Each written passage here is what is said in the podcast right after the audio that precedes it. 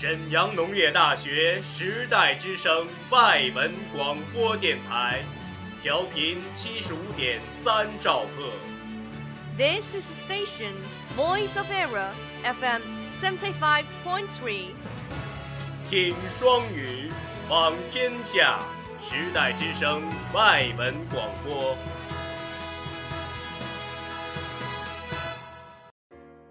亲爱的同学们，在这温暖的春季，伴着圣经和煦的清风，时代之声外文广播电台又与大家如约见面了。透过电波学外语，缤纷资讯齐网罗。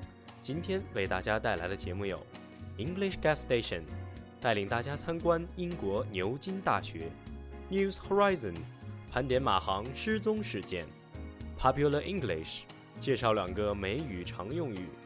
Essays and Speeches，分享美国著名演说家奥普拉的人生。下面就让我们一同来欣赏今天的精彩节目吧。English Gas Station 英语加油站，学英语更轻松。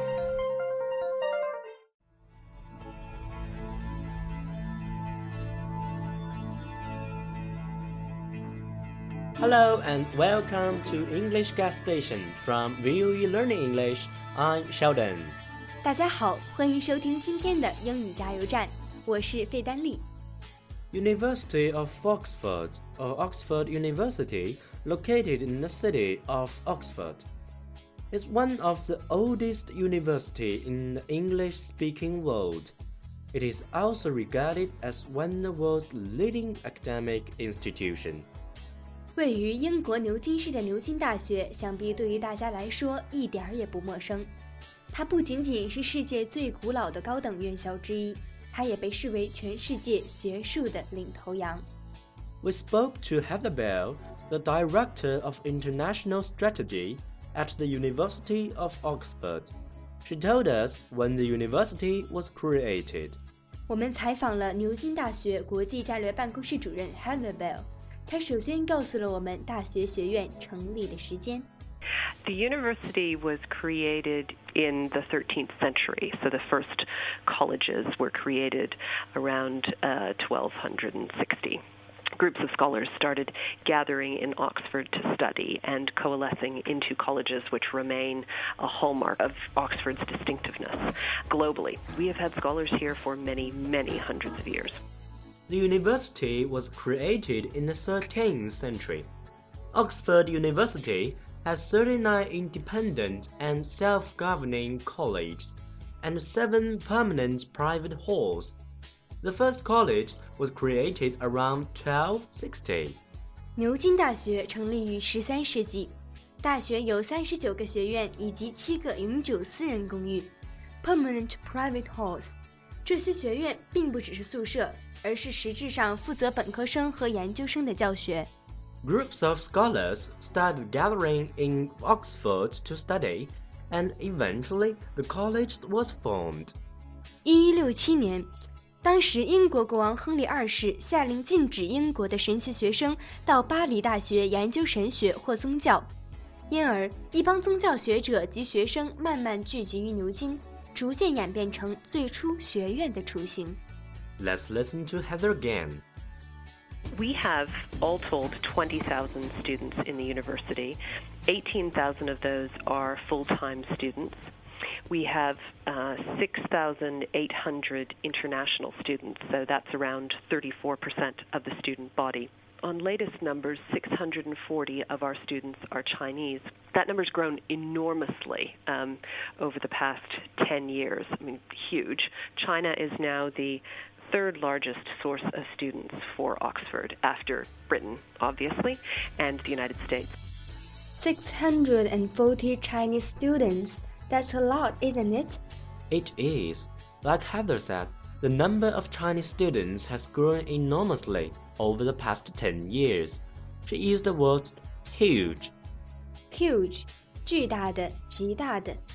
Heather 说，中国学生的数量在过去的十年里有很大的增长。 中国已经是继英国和美国之后第三大国际学生来源地，source 来源地、发源地。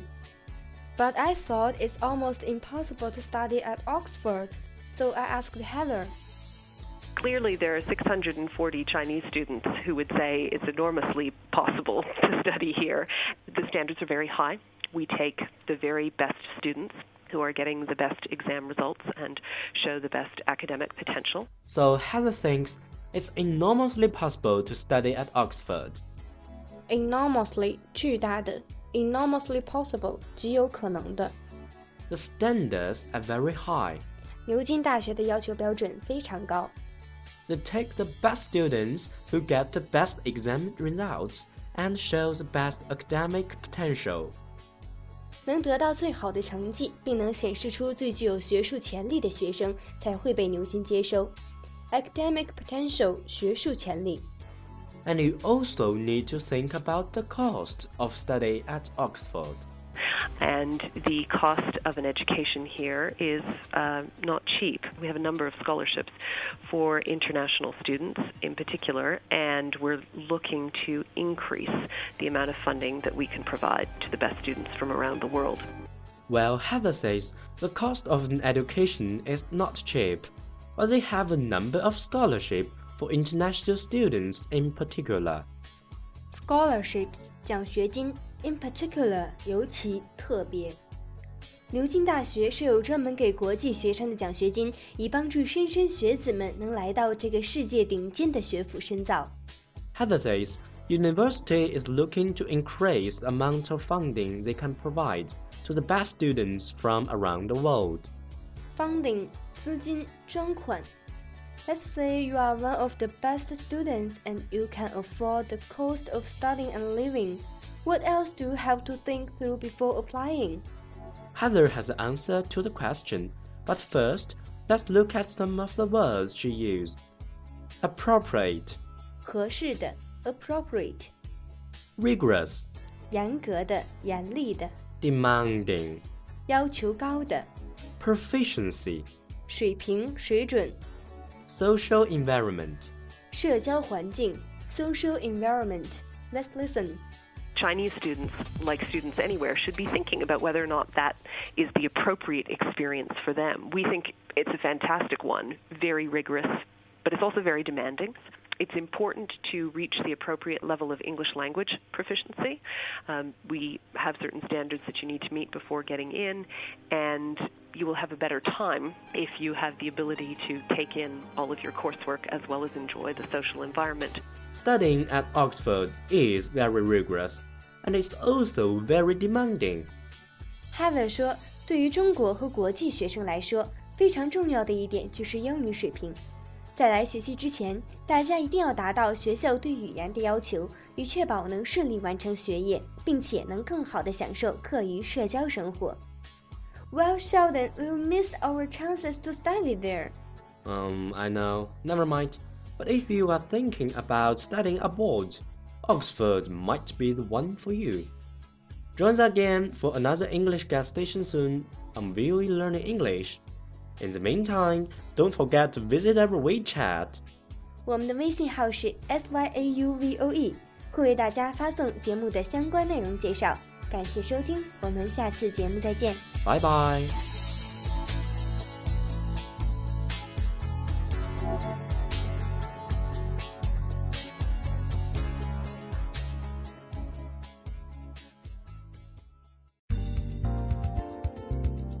News Horizon， 世界趣闻一网打尽，全新视野观遍全球。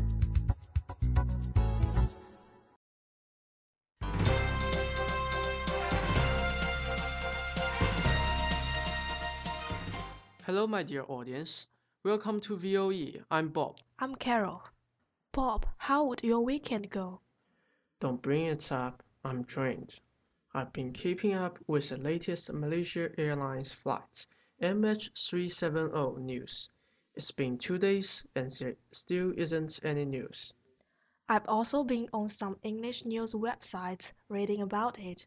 They said the plane just lost contact. Don't you think that's fishy? Not only is it fishy, it's turned into a mystery. A high-tech Boeing 777 suddenly lost communication with ground control, and up to this point, the aircraft is still missing. Everyone's in the dark about what happened. I've read a few analyses from some experts on foreign websites. They suggest the plane might have crashed into the sea, and they can't rule out the possibility of it disintegrating in midair. Some people think it might have something to do with the stolen passports. America's FBI is currently helping investigate the passengers list. Right now, there is no way to tell whether or not there was a security risk. But these are just guesses. Don't you dare link it with a terrorist activity. In any case, we can only believe what the authorities report in the media. Don't believe the rumors you hear online. It's imperative that the aircraft is found immediately. Right now, there are already China, Malaysia, America, Vietnam, and seven other countries helping with the rescue efforts. We have to be patient and wait for more information. Yeah, the families of the passengers already have enough to deal with. They are about to go crazy. It's such a shame. One of my coworkers' friends was on that plane. I just can't believe something like that happened to someone who I'm close with. Oh my goodness, let's pray together for MH370. Pray that everything is smooth. Pray that they return safely. Let's pray for MH370.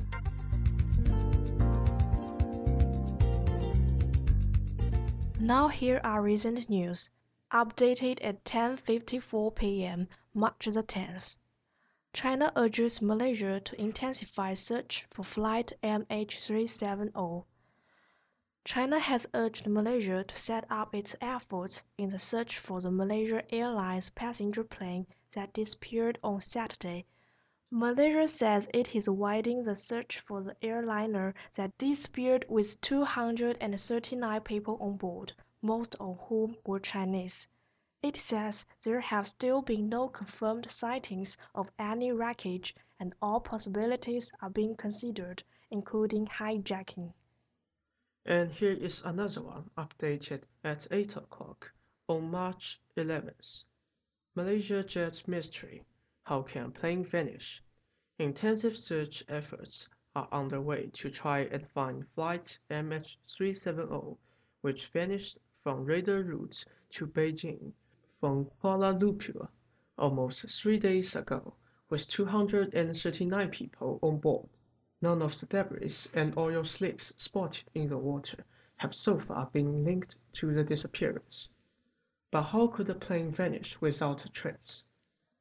Last news, updated at 4 p.m. March the 11th. Missing plane, stolen passport holder suspect named. One of the two passengers that boarded the missing Malaysia Airlines plane with the stolen passport is believed to be a 19-year-old Iranian. Speaking at a news conference, Inspector General of Police said the man was not believed to have terrorist links. Let's pray for MH370. That is all for this part. Thank you for listening. Bye.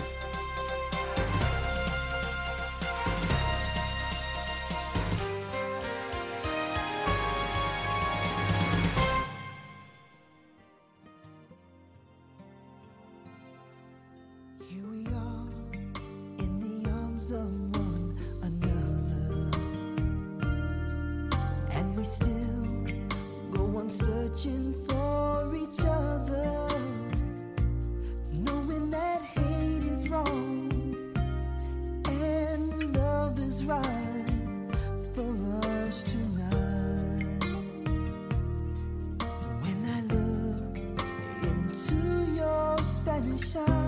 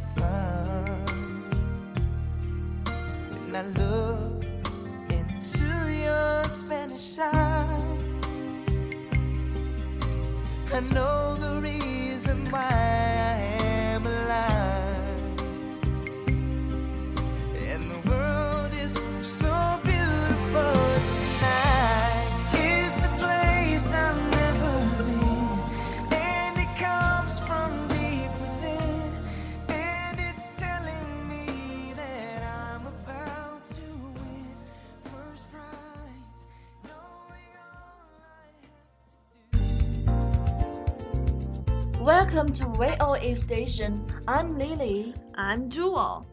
Jewel 在学校书店陪 Lily 买新学期要用的书。他们会用到两个常用语：bite your tongue and stoop down to someone's level。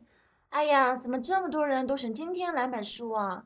Well, classes do start on Monday. Everyone is getting ready for school to start. 周，刚才我结账的时候，你听见那个收款员嘲笑我了吗？ 他看我买这本书，说什么“哟，你还上这门课呢？有什么用啊？这种课，他怎么能这样呢？真是气得我够呛。 Sometimes it's just better to bite your tongue and walk away. Bite your tongue，周，你咬舌头啦，疼不疼啊？ No, Lily, my tongue is fine. Biting your tongue is a phrase that means you force yourself to keep quiet, like you have to bite your tongue to keep it from talking. 哦，这 bite your tongue 意思就是忍着不说话。你是说你本想说那店员两句，可不想引起争执，所以就忍着没做声喽？That's right, Lily. And saying something mean back to that rude cashier just wouldn't be worth it. Better to bite my tongue and walk away. 这倒是哦，我真希望刚才那个收银员也知道什么时候闭嘴，bite his tongue，不要对客人说这么没礼貌的话。He was probably just having a bad day. When someone gets frustrated, it's either for them to forget to bite their tongue when they should. Like last Friday when my boss asked me to work late. 啊，老板让你加班啊？你说什么啦？ Well, all I wanted to tell him to get lost, but of course I bite my tongue instead. 幸好你忍住了，对老板大发脾气可不是明智之举哦。 That sure would be a mistake. Another example of a good time to bite your tongue is when your teacher makes you angry in class.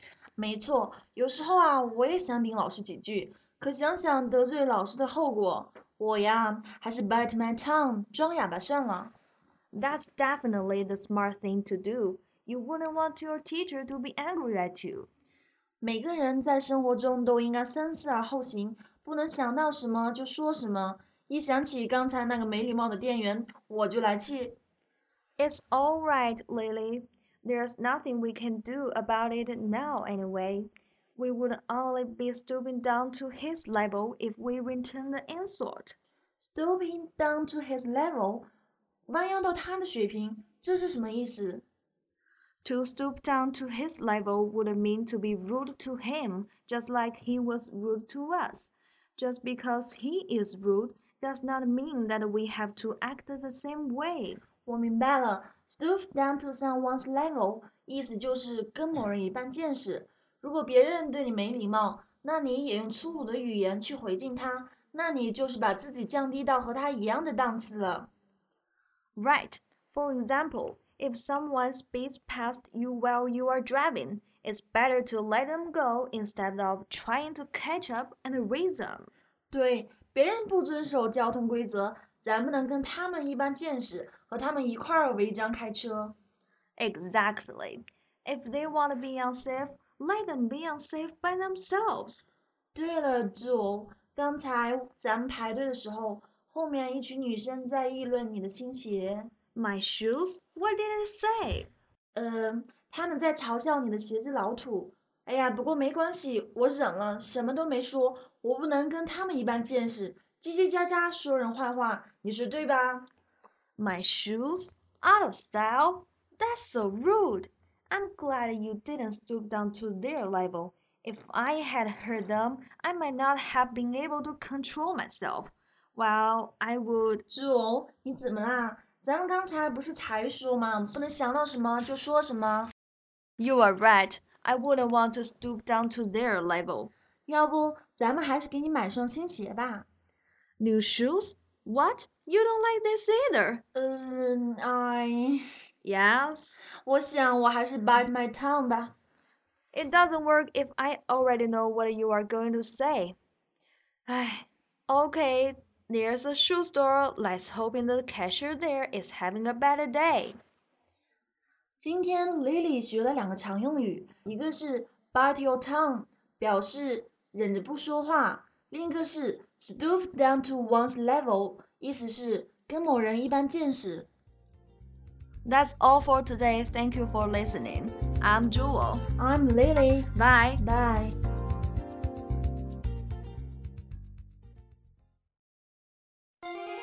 感受经典，品味人生，Essays and Speeches，带你领略文字的优美。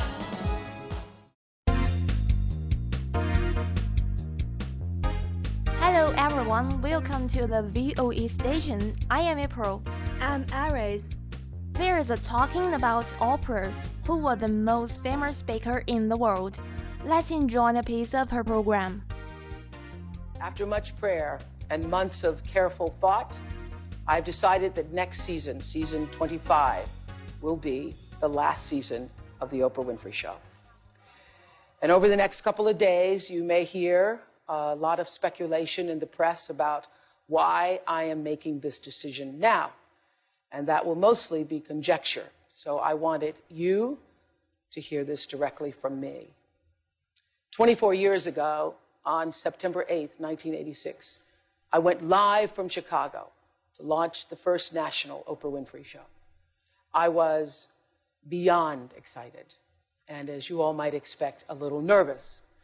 I knew then what a miraculous opportunity I had been given, but I certainly never could have imagined the yellow brick road of blessings that have led me to this moment with you. These years with you, our viewers, have enriched my life beyond all measure. And you all have graciously invited me into your living rooms, into your kitchens, and into your lives. And for some of you, longtime Oprah viewers, you have literally grown up with me. We've grown together. Join us how to figure out what all this means for Oprah and for television and for Oprah fans. You know, we all remember some of her. Her big pop culture moments, Tom Cruise jumping up and down on the stage, for instance.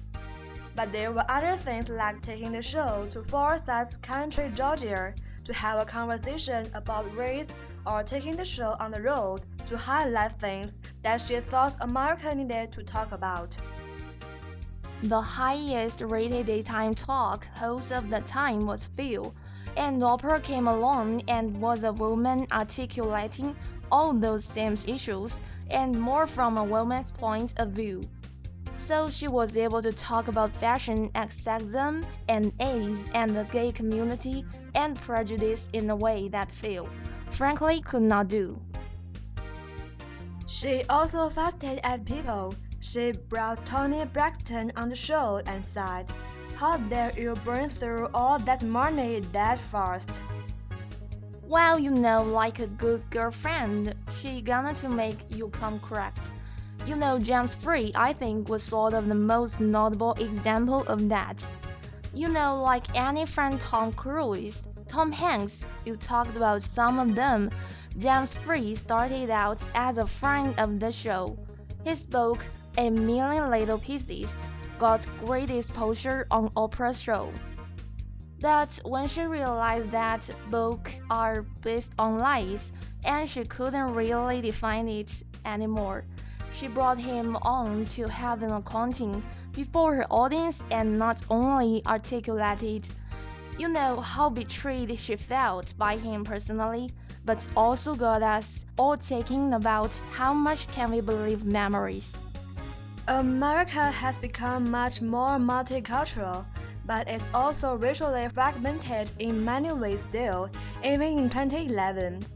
And for many women, many white women in particular, Oprah was like their, their one black friend. Right, you know, I hate the way this term sounds, but there's a term in film criticism, and media criticisms called the magic negro, where you have that black character who shows the white protagonist how to better live their life. And as strange as that sounds, you know, Oprah fulfilled that function for a lot of people. She was that perfect black friend who could get you to see yourself in a different way. And not just to white audience, to black audience too, to really audience of all colors. Although I don't know that she would warm up to the magic Negro term. Well, I think for black folks, Oprah was a little different. I mean, number one, I think, and I'm African American myself, obviously. As am I. You know, a lot of pride in seeing a black person get to the point where they could be accepted universally. That is a dream of a lot of people who may feel on the outside of society. So seeing somebody start from poverty, a black person in an industry dominated by white boys, and come along and be accepted so universally and be so successful, I think there's a lot of pride in it. And seeing that play out is is our story too. April, always good to talk to you. Thank you very much. This is April and Aris from VOE. Thank you for your listening. Well, it's all for today's program. We all VOE members welcome you to join us at FM 75.3 every night from 8:30 to half past 9. And you can also visit our WeChat or 人人 search 沈阳农业大学 VOE 外文广播电台. We are waiting for you. Goodbye. We are, we are not your ordinary family, but we can all agree that we are close as close can be. Too close. So it don't matter what it looks like, we look perfect to me. We got every kind of love, I feel so lucky indeed. They can keep on talking.